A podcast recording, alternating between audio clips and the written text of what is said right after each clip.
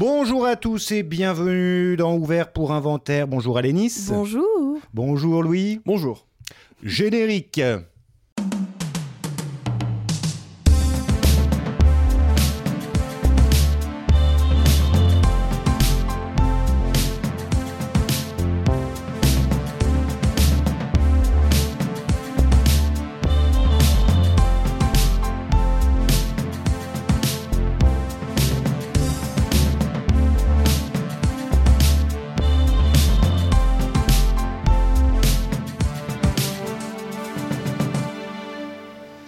Sert à ça, euh, à apprendre à vivre, à apprendre à faire un lit.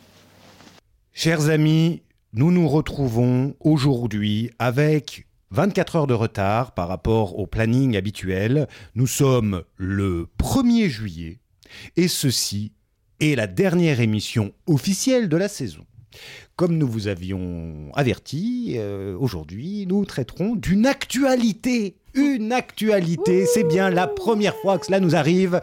Euh, C'est-à-dire donc Indiana Jones et le cadran de la merde. euh, le cadran de la destinée. Ah. Déjà, voilà, le point caca est coché. Ça y est, comme ça je peux maintenant être extrêmement euh, clair et, euh, et- élégant. Euh, donc le cadran de la destinée euh, de ce brave James Mangold euh, dont nous allons parler eh bien euh, aujourd'hui. Avant cela, toutefois, je voulais euh, faire une sorte de coup de griffe à la ma- manière de Louis, euh, puisque, euh, vous le savez ou non, euh, je ne vais plus au cinéma pour plein de raisons, ça me fait chier, et là, pour un film d'actualité, évidemment, n'ayant pas reçu un Blu-ray immédiatement des États-Unis, j'ai dû aller dans une salle de cinéma, une salle UGC, et je dois bien dire que ça m'a rappelé pourquoi je n'y allais pas, parce que vraiment, c'est casse-couille. Donc déjà, euh, rapidement, euh, vous entrez dans une salle dans laquelle il n'y avait personne, je suis allé en matinée. Ce qui m'a permis de payer, je crois, un peu moins cher qu'une place à 250 dollars. Euh, vous avez une musique de merde qui sautait. En plus, on aurait dit un vieux vinyle qui sautait comme ça en attendant que commencent enfin ces putains de publicités de merde et ces bandes annonces de chiasse qui m'ont permis de voir, entre autres choses, que des bandes annonces de films pourris. Et ça m'a confirmé que je n'irai pas voir Oppenheimer parce que rien que la bande annonce de deux heures m'a- de deux minutes une minute m'a cassé les couilles. Et le film dure trois heures. Donc si déjà la bande annonce est chiante on se dit euh, le film ça sera terrible. Il peut tourner en 70 mm en 240 mm ou sur du papier cul ça n'y changera rien. Voilà. Euh, les sièges sont cradingues euh, dans les salles de cinéma on est mal assis c'est vraiment pourri voilà, c'est ce que je voulais dire sur les salles de cinéma et ce que j'en pense. Ah, c'était un best-of. C'est clair. Non mais 20 minutes avant que le film commence, quand en plus ça, abusé. vous avez la politesse d'arriver en avance, donc Ah, vous glandez pas, hein, 10. jamais, je sais bien, mais moi j'ai toujours peur que ça s'éteigne, tu sais, et que je Ouais. trouve pas ma place. Bon, bah là il y avait trois personnes dans la salle, donc j'aurais trouvé une place. hein, mais euh, bon, voilà, voilà, voilà. C'est tout, c'est tout, c'est tout. Je ne parlerai pas des émeutes. C'est promis. Vous vous êtes épargné de ça. C'est Voilà. pas mal. Donc vous plaignez pas, franchement. Mais. bon, n'est-ce pas? Euh, Allez, Lise, débute, vite, vite, vite. Alors, maintenant c'est parti. Nous allons parler du dernier volet d'Indiana Jones avec évidemment Harrison Ford, avec Mess Mikkelsen et avec Phoebe Alors, c'est Waller-Bridge, je crois. Voilà, extraordinaire. Et aussi, on aura l'occasion d'en parler, je pense. Pourquoi, pourquoi, pourquoi un acteur français euh, Parce que paraît-il, il est français, venant de son lycée de je ne sais où, et qui était donc euh, le personnage de l'enfant. hein. Euh, voilà, je pense qu'on aurait pu prendre absolument n'importe qui. Il n'y avait pas besoin de prendre un Frenchie, un Frenchie, un Fran- particulièrement. Juste parce qu'il est, il est pas mal, quoi. Enfin, je- Oui, voilà. Alors la moustache euh, prépubère, moi, c'est un truc, ça me fout Ah oui, la vrai. gerbe. Si vous avez écouté les épisodes, les premiers épisodes. Bah, j'avoue, là, on a une espèce avez- de, de lore qui vient se synthétiser chez Quentin. clair. On a toutes les obsessions et les haines de Quentin qui viennent se condenser comme ça vrai. dans une minute de haine. C'est vrai. Pourquoi Quel est le problème? Il faudra que j'en parle à ma psy de la semaine prochaine. Euh, un problème avec cette, cette transition entre l'âge d'enfant et l'âge d'homme.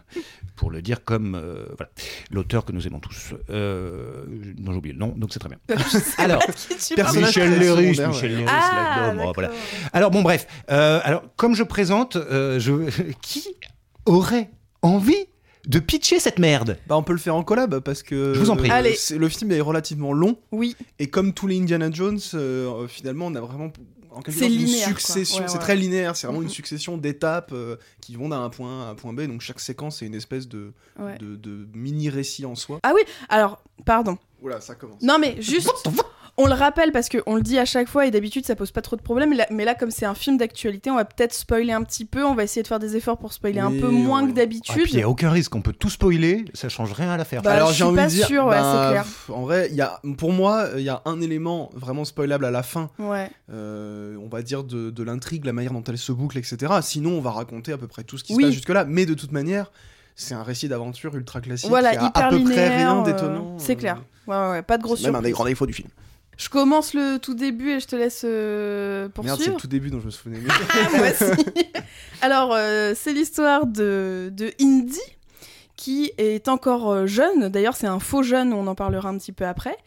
euh, qui se retrouve dans un train rempli de nazis et qui doit retrouver une lance, un truc antique. Il vient le récupérer, il se rend compte que c'est faux, mais par contre qu'il y a un autre truc antique, enfin, il s'en rendra compte un peu plus tard. Il voit euh, Matt Mikkelsen pour la première fois, il court sur le toit de- du train, là, sur les wagons, pam pam pam. D'ailleurs, on se demande toujours comment c'est possible, parce qu'avec la vitesse, Ah, bah, ça, normalement, tu peux pas courir. Depuis quoi. Mission Impossible, tout le monde court sur les trains. Non, mais voilà. Ça, aussi, c'est sur des TGV même. Oui. Euh, Euh, il se retrouve avec un autre objet euh, antique, euh, plus ou moins magique selon les nazis, enfin selon certains nazis, et euh, avec son comparse, il, il s'en sort, euh, tout ça. Et ça y est, je suis déjà un peu perdue. Et on arrive à aujourd'hui, entre guillemets, enfin voilà, au temps de, de Indiana Jones, euh, à l'âge qu'il a, c'est-à-dire un vieux popu qu'on Euh, peut- fin des 60. années 60. 68, parce qu'on est au moment de à- l'alunissage. voilà. Ouais. Exactement. Et euh... eh ben, vas-y, continue parce que c'est. Alors peut-être préciser parce que c'est pas un spoiler parce que c'est dans le titre le Ouais. cadran de merde je vous rappelle. Simplement le- l'objet sur lequel il tombe un peu par hasard c'est un demi cadran qui Oui, est voilà. une espèce de petite machine en fait euh, qui aurait des propriétés euh, hyper puissantes et qui est donc convoitée par les nazis sauf que euh, ne trouve qu'une moitié et pour compléter l'objet et déployer sa puissance il faut trouver l'autre moitié. Voilà, Et donc en fait lui et son comparse arrivent à récupérer en gros la la première, la moitié. Alors en fait, au début, on croit que c'est perdu, et après, quand on arrive dans les années 60, on se rend compte que son compagnon l'avait euh, l'avait en réalité euh, conservé. Et Indiana Jones est devenu un vieux prof de fac, un peu saoulé par ses étudiants, 68 arts, euh, qui pense qu'à faire la fête. Il est réveillé par ses voisins qui mettent à fond du rock and roll. et euh, du coup, il est un peu, on sent déclinant. Il ne se retrouve pas dans ce monde en mouvement qui change. Je fais une Quentin. Euh, c'est un hommage. Oui, je vous remercie. Et du coup, il va tomber par hasard en fait. Enfin, il y a une femme qui va se pointer à son cours, qui elle semble tout à coup intéressée par euh, ce qu'il raconte. Alors tous les autres dorment sur leur pupitre. Et euh, il comprend en fait que c'est sa nièce, du coup, enfin que c'est Sa filleule. Ouais, Sa filleule. voilà, sa filleule plutôt, parce que c'est la fille de son fameux comparse des années euh, 40 Ouais, qui était devenu obsédé par ce cadran au point d'en devenir fou. Et elle va le relancer sur cette piste en disant j'ai une piste pour trouver la deuxième moitié et le- une espèce d'en gros de je sais plus comment ils appellent ça mais un codec en gros euh, Mhm. une espèce de plaque avec les informations qui permettent de décoder le langage euh, bah, codé de ce cadran. Et donc elle va l'embarquer dans une aventure à la recherche de ce cadran et de ses potentiels pouvoirs. Il faut trouver comment le décoder, comment etc. Et donc, bah, on pourrait résumer en détail, mais en fait, à partir de là, c'est le récit classique à la Indiana Jones où on va aller euh, un peu aux quatre coins du monde pour Mhm. récupérer des reliques, Mm, mm. pour aboutir à euh, bah, la relique suprême qui a des pouvoirs. C'est toujours un petit peu la même chose. En l'occurrence, ici, on quitte un peu le champ du religieux. Mm. Pour aller du côté de, des sciences vaguement occultes du coup, parce que Ouais. on est euh, sur un cadran qui aurait été fabriqué par Archimède et qui aurait et là pour le coup moi je suis plutôt pour ne pas spoiler parce que j'étais pas du tout Oui, d'accord. il me ouais, semble ouais. pas que dans les bandes annonces ils en parlent, mais en gros, le pouvoir qu'a- qu'aurait cette, euh, ce cadran permettrait de faire des choses effectivement complètement hallucinantes. Et c'est pour ça, du coup, qu'on retrouve Mads Mikkelsen en 68, qui cache un petit peu son passé de nazi et qui voudrait retrouver euh, ce cadran pour euh, pouvoir profiter de ses pouvoirs qui sont effectivement, pour un ancien nazi, relativement intéressants, j'ai Tout envie à de dire. fait. Euh, pour le coup, ça, je préfère que vous puissiez le découvrir et que vous ne soyez pas frustrés. Donc euh. ce cadran sert justement. Alors voilà, bon bah vous avez dit l'essentiel, je crois, puisque euh, le reste, on s'en tamponne le coquillard. Alors euh, Marion euh, Marion, bien sûr, très bien, très bien, un bon Cotillard, point, une mais- image. Ah oui, oui. Une image, une image pour Nice à ma droite. Alors, euh, Je me fais victime à chaque fois. Bah, oui, oui, oui, oui, mais c'est un, un, un- un leitmotiv. Euh, 2h30 de pur bonheur, bien entendu. Euh, c'est long. C'est très long, c'est très long, c'est très très pénible. Et pourtant, j'avais... euh, bon, bah, vous avez compris quand même que nous ne sommes pas des vilains à cette table, euh, que nous avions fait... Et d'ailleurs, on a eu le nez creux parce qu'on savait pas quel, que- euh, Indiana Jones choisir. Et en fin de compte, on avait pris le tout premier. Mm. Et c'est Oui. celui auquel il, euh, ce film-là fait le plus de références. Donc vraiment, on est malin comme des singes. Euh, on retrouve beaucoup de personnages, notamment, qui ont vieilli, mais qui viennent du premier. Et pour certains, qui ont, qui ont fait les autres aussi. Euh, je pense notamment, on peut le dire sans... euh, Oui, oui. Marion. Voilà, Marion, pour ceux qui seraient vraiment à jour. Et Salah, Salah, son ami. voilà, mais Salah qui revient, au Caire, lui, voilà. plusieurs fois. Et il qui, était dans la bande-annonce, donc on savait qu'il revenait dans alors, le voilà, que, pourquoi a-t-il quitté le Caire pour être chauffeur de taxi? Moi, ça me fait, me fait un peu de peine, mais sûrement le rêve américain, bien entendu. Oui, parce qu'il parle de ses enfants, de dire ils savent ce que c'est qu'être des Américains égyptiens. Oui. Euh, Il y a toute une symbolique sur. euh, Comme j'en fais, beaucoup, mais je crois que c'était juste une manière de justifier que ce vieillard était. Il, est, parti, il est très euh, âgé pour le coup. Ouais. Oui, Il est encore plus âgé que Indiana. oui. Euh, il se retrouve à New York effectivement, alors qu'à la base, euh, bah, il, il travaille au Caire. Quoi. Oui, c'est quand même un un bel endroit aussi.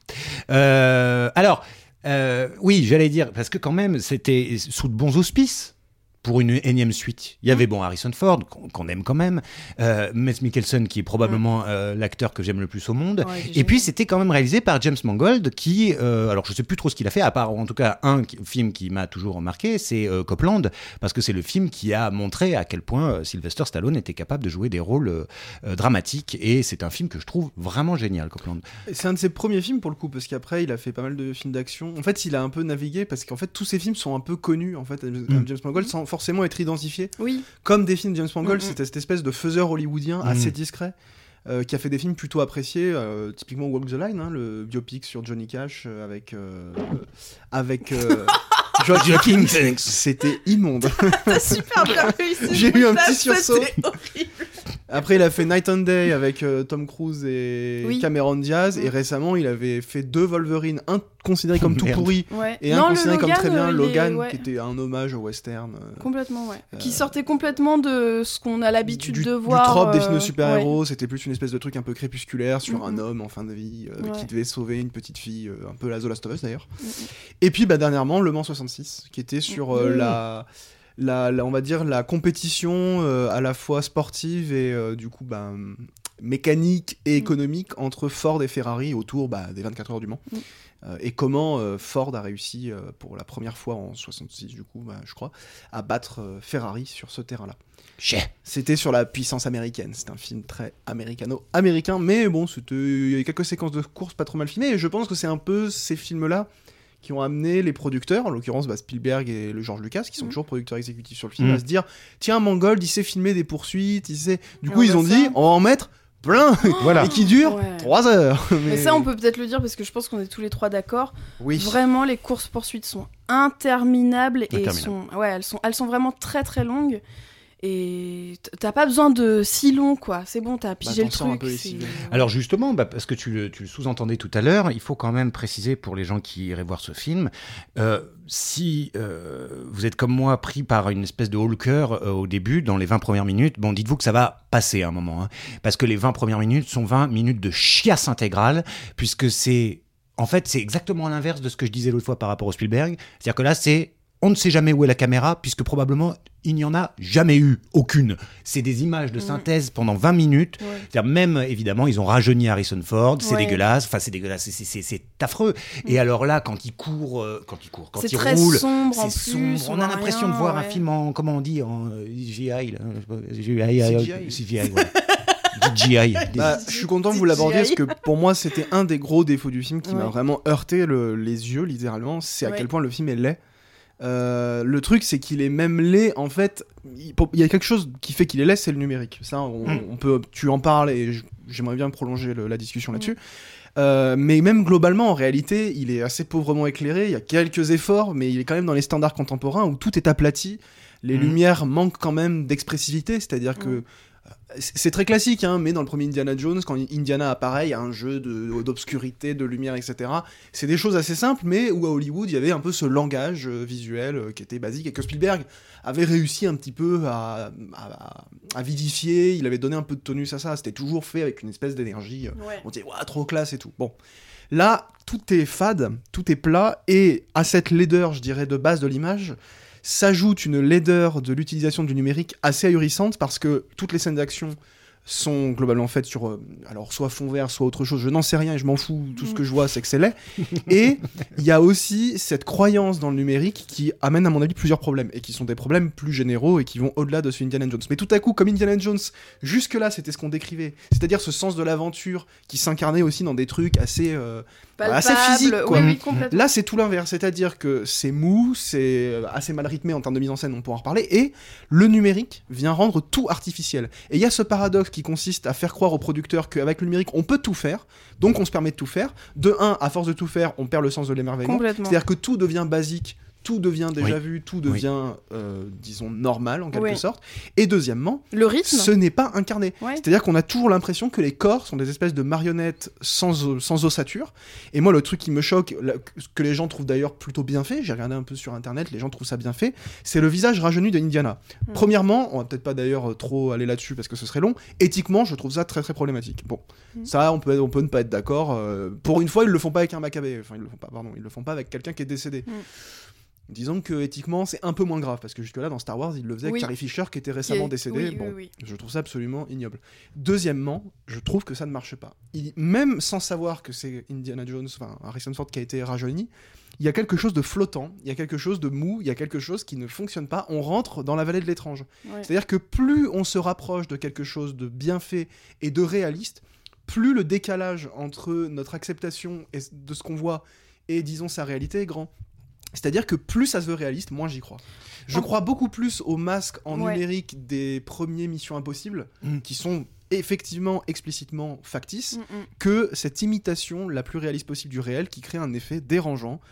Et je trouve que c'est bien fait techniquement, mais ça ne marche pas. Il y a toujours un truc flottant. Le visage, littéralement, est mou. Je ne Ouais. saurais pas vraiment l'expliquer mieux. Moi, j'ajouterais même que euh, vraiment toutes ces 20 premières minutes du film, en fait, euh, dès qu'on voit ce personnage-là, on a l'impression, on a tout, enfin moi j'ai en tout cas j'ai eu l'impression que c'était une cinématique de jeu vidéo et pas de film, et ça Mhm. m'a beaucoup dérangé. Et euh, je suis assez d'accord avec toi, je comprends pas pourquoi. En plus, c'est le film qui, f- c'est un film qui fait vraiment fortement hommage aux Indiana Jones et les Aventuriers de l'Arche perdue. Et dans ce premier, euh, ce premier opus, il y a beaucoup de séquences où justement au tout début, on en parlait euh, la semaine dernière.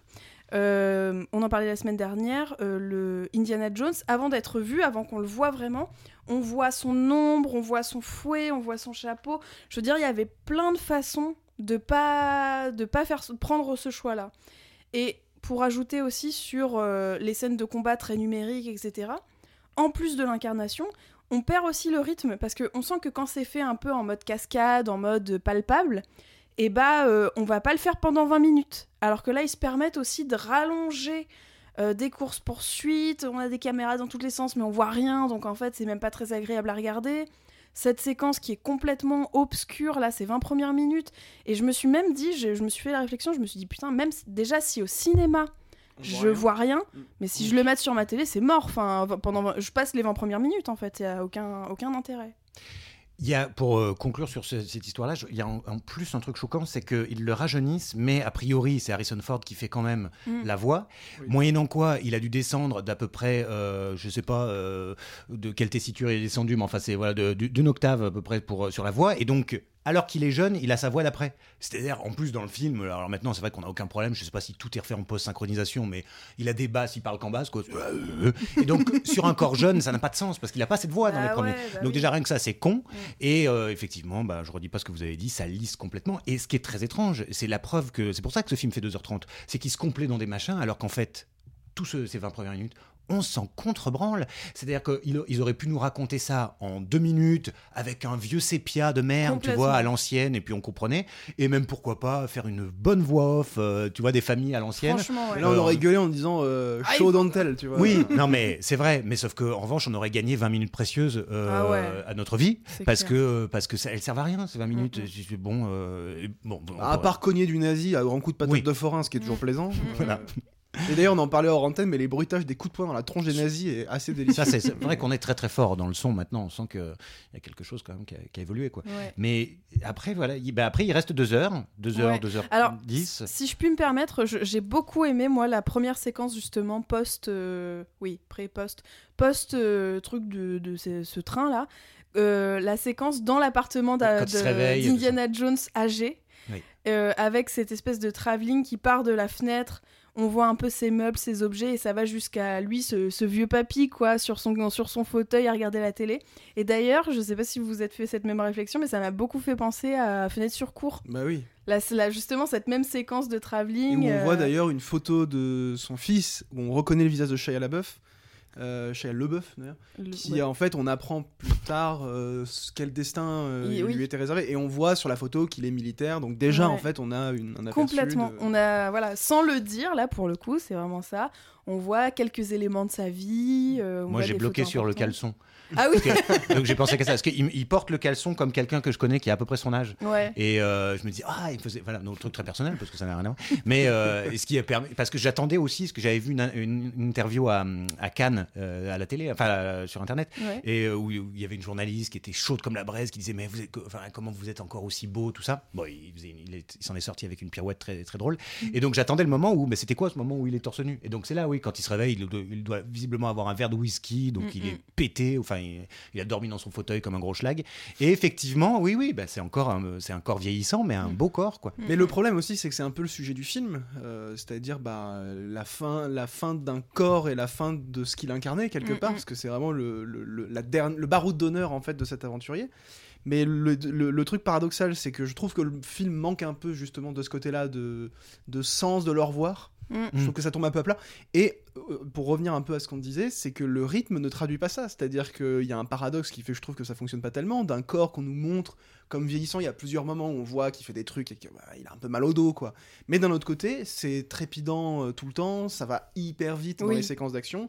Avec bah, ce qu'on disait aussi en termes d'absence de qualité euh, au niveau de la mise en scène, un truc surdécoupé, assez laid.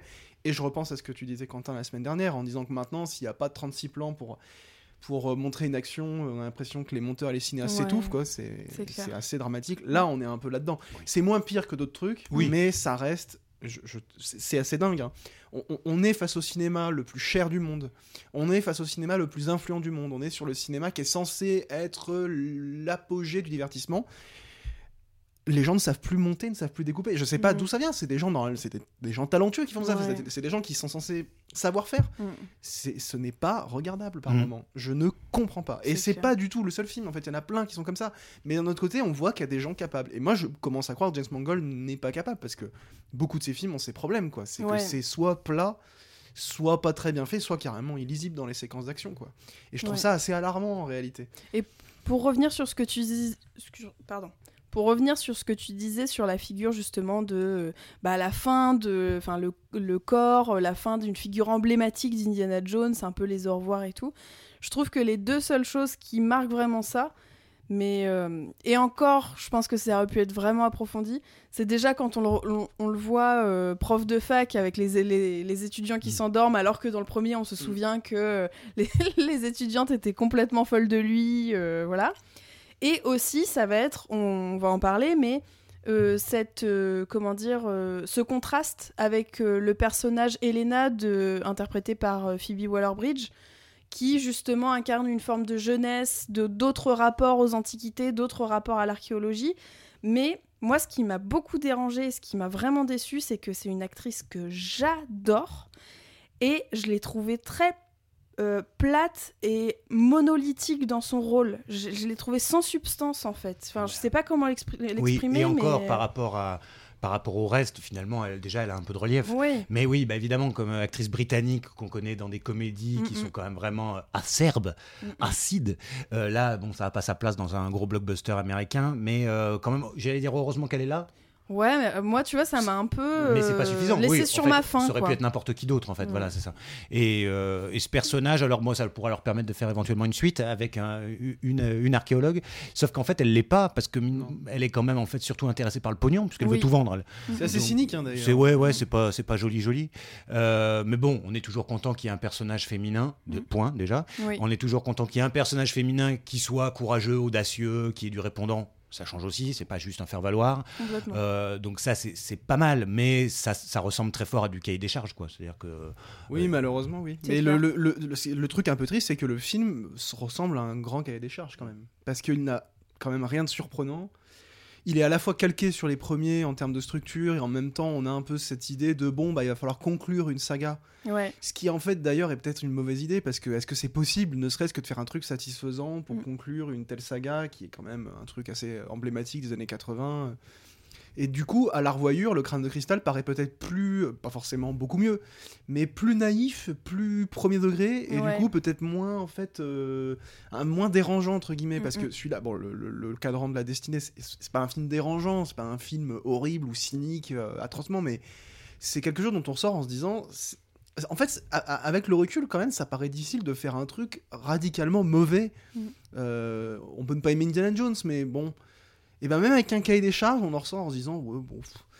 Et Ouais, d'un autre côté, ça permet aussi de se souvenir quand même que même les premiers Indiana Jones, euh, tout Spielberg euh, qu'il était, etc.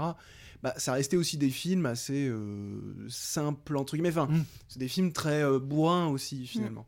Mais bah, Spielberg, ça reste Spielberg. En Bah fait, qu'on ouais. l'aime ou pas, James Mangold, euh, bah, c'est pas Spielberg quoi. Bah, Et en fait, c'est peut-être ce qui manque aussi au film, c'est Ouais. que tout, on, on se répète un peu, mais tout, tout, tout manque de relief. Ouais. Qu'on pourrait prendre chaque point de création du film, ça- même la musique, la musique, elle est purement illustrative. on- Il y a le thème, même, même quand le thème revient, on n'a pas ce souffle, on n'a pas cette Oui. espèce de truc qui monte. toi. Parce que moi, je suis un peu nostalgique, c'est-à-dire même en étant cynique, en mode ouais, je suis plus un gamin Indiana Jones. Tu me fous la musique bien casée avec un personnage, machin. Je vais avoir un truc qui remonte de l'enfance, tu vois, du fin fond de mes tripes. Je vais dire, j'ai quand même été un gosse à un moment donné, j'ai été émerveillé premier degré par ces films. Et ben même là, ça marche pas. Et, Ouais. et ultime sacrilège, on n'a pas la transition entre le logo de la Paramount Mm. et un motif à l'écran.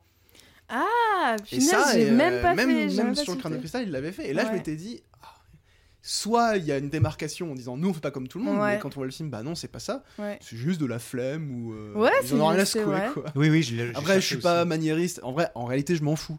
Mais je sais pas, ça traduit quand même un, un je m'en foutisme ou Ouais, un- ouais, ouais. On n'a plus besoin de s'emmerder avec ça. Mm, mm. Sachant qu'après, ils nous font. Je me suis dit peut-être que ça veut dire qu'ils veulent pas être dans le rétro ou dans trop la nostalgie. Après, ils ouvrent avec la typo du premier. Ah oui, ils le font euh, car- ils le sont il faut être, ouais. quand tu fais ça, Bien tu t'inscris, donc bien sûr que tu es dans la nostalgie. Mhm. Mais alors je suis d'accord, j'y avais pas pensé, il faut arrêter, en fait on va le dire, et que tout le monde à Hollywood, écoutez-nous bien, arrêtez de vouloir finir les sagas. En fait, laissez-les se finir par elles-mêmes, c'est-à-dire qu'il y a Bah une oui. aventure, et puis on décide qu'on n'en fait plus, parce que si c'est pour faire des trucs, et là d'ailleurs ils ont frôlé, hein, si c'est pour faire des trucs comme James Bond, où ils ont, pour faire partir Daniel Craig, ils décident que l'île est, elle est bombardée, moi je dis non, Daniel Craig il meurt pas jamais.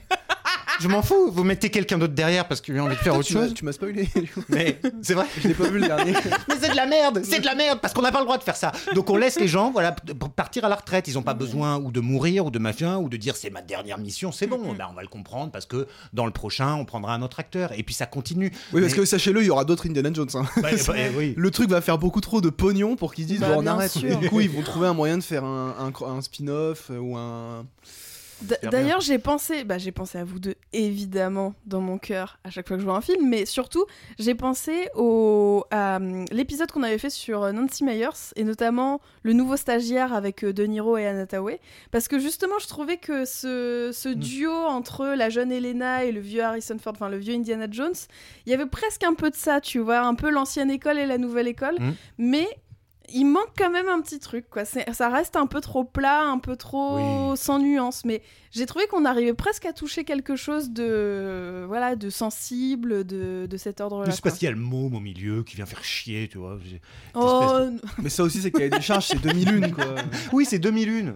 2001, qu'est-ce qu'ils prennent ce truc Alors en plus, il parle 12 langues, lui, parce que selon les séquences, il parle en quoi, en bidule, en français à un moment donné. Eh, aidez-moi. je- euh, rien compris à ce personnage. Je sais même pas d'où il vient, je sais même pas ce qu'il euh, Mm. fait chier.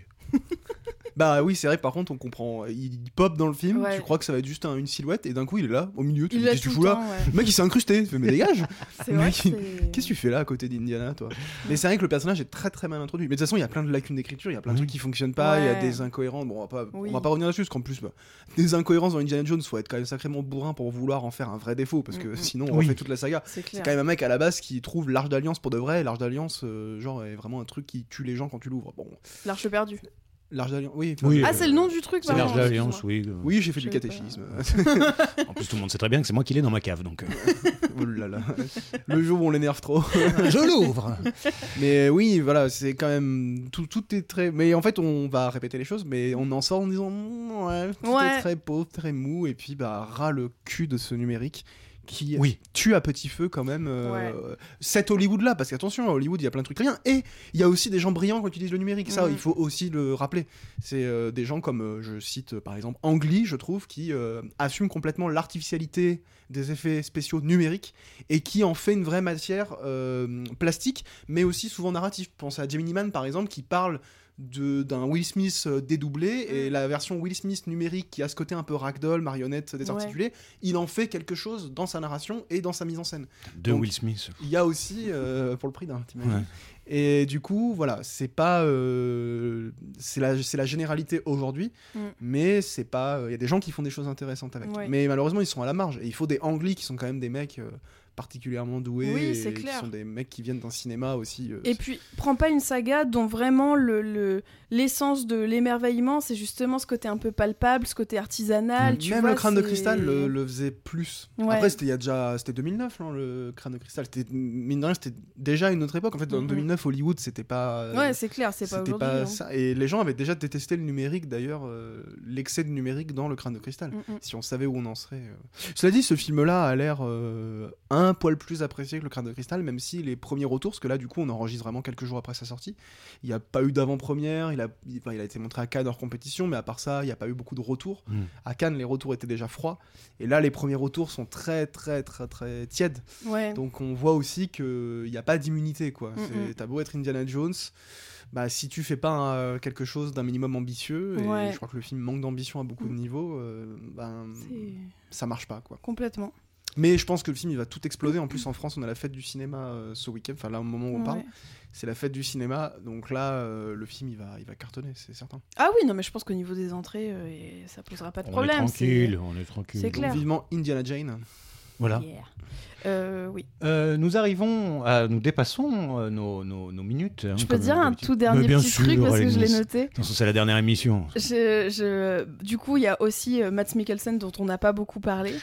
Et Ouais, vraiment, je me suis dit, je- ouais, alors déjà un peu sous-exploité, je suis complètement d'accord. Et je me suis dit, mais vraiment, dans le film, heureusement qu'il est très raciste et très nazi, parce qu'en vrai, il est génial. Moi, j'ai presque envie d'être de son côté, tu vois. Bien heureusement qu'ils font. Ah, j'ai eu peur, j'ai mal à interprété. la- Non, non, mais dans le sens où, voilà, parce que sinon, je trouve qu'il est tellement charismatique que même quand il est méchant, t'as envie d'être de... Eh avec oui. lui, De toute quoi. façon, dès- dès- depuis la dernière émission, dès qu'on parle de nazisme, euh, il y a quelque chose qui dérape dans cette. euh, hop, hop, hop, hop, hop, comprend hop, Qu'est-ce que vous entendez, monsieur On comprend parfaitement son point de vue, hein, son éthique, son envie de voilà de, Allez, c'est la fin de cette de saison. réécrire l'histoire. C'est la fin de cette belle saison. Mais oui, il est sous-exploité et euh, même lui, je pense que s'y donne pas vraiment. Il, Non, il est pas il fou, joue, hein. euh, il Ouais. joue comme il sait faire. euh, Ouais. Voilà, comme un méchant dans James Bond, il a les mêmes euh, mimiques. Non, vraiment, c'est- c'est c'est- c'est dommage. Mais on l'aime quand même, on l'embrasse. Ouais, bien sûr. Euh, alors, avant de vous faire des faux au revoir, puisque vous, vous entendrez encore les voix de certains et de tout le monde, mais dans d'autres circonstances pendant l'été probablement. Et puis, en toute logique, vous nous retrouverez sous un, une, autre forme à la rentrée, euh, bien sûr, euh, une autre forme, euh, puisque hein, Bah, voilà. On peut l'annoncer, il y aura une saison 2. Il y aura une saison 2, il y aura une saison 2 euh, qui sera donc bah, en, en- en, on peut le dire, en distanciel hein, la plupart du temps. La, La plupart, du temps. Voilà, Ouais. pas toujours, mais parce que Peut-être que le format va changer aussi. Peut-être que On va voilà, voir. on vous tient informé de tout ça. On fera ça tout nu, on sait pas. Euh, mais pour nous quitter et avant de vous embrasser chaleureusement, avez-vous, chers amis, des recommandations Bah, bien sûr. Alors, Alénis Ah bah alors moi je vous recommande euh, parce que j'ai re-regardé un peu leurs vidéos la chaîne YouTube Calmos Mm. qui, euh, qui qui a plein de petits formats mais dont un format qui est rigolo et ils reviennent sur les films comiques en règle générale en passant par plein de thèmes Et euh, ils ont un montage qui est très agréable, très dynamique, euh, c'est super intéressant, c'est hyper euh, divertissant aussi de les regarder. Très Donc voilà, je vous conseille vraiment Calmos et notamment, il y a plein de trucs sur euh, Agnès Jaoui et Jean-Pierre Bacry et je me suis dit vraiment, je pense qu'il va falloir que je me fasse un jour une session où je me mate tous leurs films parce que je crois que je vais faire ça pour la rentrée parce que ça me voilà. Donc Calmos euh, sur YouTube. Très bien. Louis? Eh bien, je vais rester sur la comédie. Je vous recommande un livre pour le coup qui analyse aussi euh, la place aujourd'hui de la comédie, euh, ou du moins du rire plus largement dans la société française carrément. Ça s'appelle Nick Taras. Je j'en profite pas du tout. Un film de. Ah, mais tu l'as lu alors, ce machin de- Oui, je l'ai lu Euh, et je le recommande du coup. un, un livre de Adrien Desnouettes, publié chez Façonnage Édition, éditeur lyonnais en plus. Et donc voilà, c'est un livre qui part du postulat que si la France était une, enfin si la, pardon, la culture française était une ville, euh, son rire serait sa banlieue. Et, euh, et du coup, plus ou moins traité de la même manière euh, Mm. dans la société. En gros, on traite le rire en France comme on traite nos banlieues. C'est d'actualité euh, à plein de niveaux. Et c'est un livre que je trouve, euh, c'est un livre que je trouve euh, assez passionnant. Je- en plus, je suis pas d'accord avec tout ce qui est dans le livre, donc je trouve que Mm. c'est intéressant une lecture avec laquelle on est dans une forme aussi de, oui, de, de débat intérieur. Ouais, euh, c'est ça, et même parfois un peu de, de combat, hein, parce qu'il y a des trucs avec lesquels j'étais radicalement pas d'accord, et d'autres que je trouve assez intéressantes. Et en plus, il a le mérite de mettre en lumière une part de la comédie française qui personnellement me touche beaucoup. Il parle notamment beaucoup du stand-up, et notamment d'un humoriste euh, qui a arrêté sa carrière il y a quelques temps, Mustapha Que euh, depuis quelques années, je trouve moi-même assez brillant. Donc, euh, donc voilà, je trouve le livre intéressant, et je rebondis parce que Calmos, c'est une chaîne qui analyse euh, le rire à travers le, mm, plutôt mm. le cinéma, et là c'est plus global, et il parle notamment de Agnès Jaoui et, et Jean-Pierre Bacry qui le considère comme sous-considéré justement euh, dans le champ de la culture officielle, alors qu'il lui il considère que c'est des génies. Voilà, donc euh, livre euh, que je vous recommande, euh, qui est déjà plus ou moins en rupture de stock, euh, ça a été un joli succès. Ah bah ça va être euh, peut-être. Pardon. Mais j'ai rien à voir avec façonnage. on hein. vend, on vend trop de livres. c'est le premier livre. Euh, allez, c'est bon, ferme-la avec ton livre. Euh, moi, justement, eh bah tiens, un truc un peu burné par un truc de bon. Euh, moi, j'avais prévu de recommander, tant qu'à être dans les grands machins. J'ai regardé sur Netflix le- le- le- la série en trois épisodes sur Arnold Schwarzenegger et j'ai trouvé ça vachement bien parce que euh, j'ai été quand même plutôt euh, de la team Stallone et euh, je, je- je pensais vraiment que c'était un parfait crétin et d'avoir du début à la fin vraiment toute une toute son sa généalogie, son histoire. Euh, bah, je, je me suis laissé surprendre et j'ai trouvé ça très intéressant. Et pourtant, c'est un documentaire Netflix, donc dans le genre euh, truc lycée, euh, euh, c'est les champions du monde, mais euh, je, je trouve que ça manque pas d'intérêt. Ça permet de- de- d'éclairer ce, ce bonhomme euh, d'une autre façon. Complètement. Ouais, je, je l'ai vu passer, mais j'ai pas regardé parce que pareil, je me suis dit, franchement, ça aurait été sur Stallone, j'aurais regardé, mais sur euh, Schwarzy. Écoute, Ça te fait, c'est l'affaire de trois heures à regarder, l'été Ouais. arrive, on sait pas quoi faire. mm, mm. C'est bien vendu. si vous vous faites chier, vous savez quoi regarder. Voilà, exactement. Et bah sur ce, euh, on vous dit, euh, on vous souhaite euh, un bon été, Oui, et puis on vous dit euh, pro- Bah, à très bientôt. à très Oui. bientôt. En oui. réalité, on peut le dire de la semaine prochaine, il y a des petites choses qui bien sortent. Des petites sûr, choses. bien sûr. Mais Mais c'est bon, officiellement la fin de la saison. c'est ça. C'est, bah on a été nous, euh, enfin moi personnellement, j'ai été très contente euh, de faire ça avec vous, et puis d'avoir vos retours aussi, euh, le- les retours des auditeurs et des auditrices. Donc euh, voilà, c'était trop bien. Ouais, bof. Ouais. on peut arrêter cette émission parce que je voudrais parler avec Lou de son bouquin, là, parce que ça m'énerve. Allez, Allez, bisous. au revoir. Salut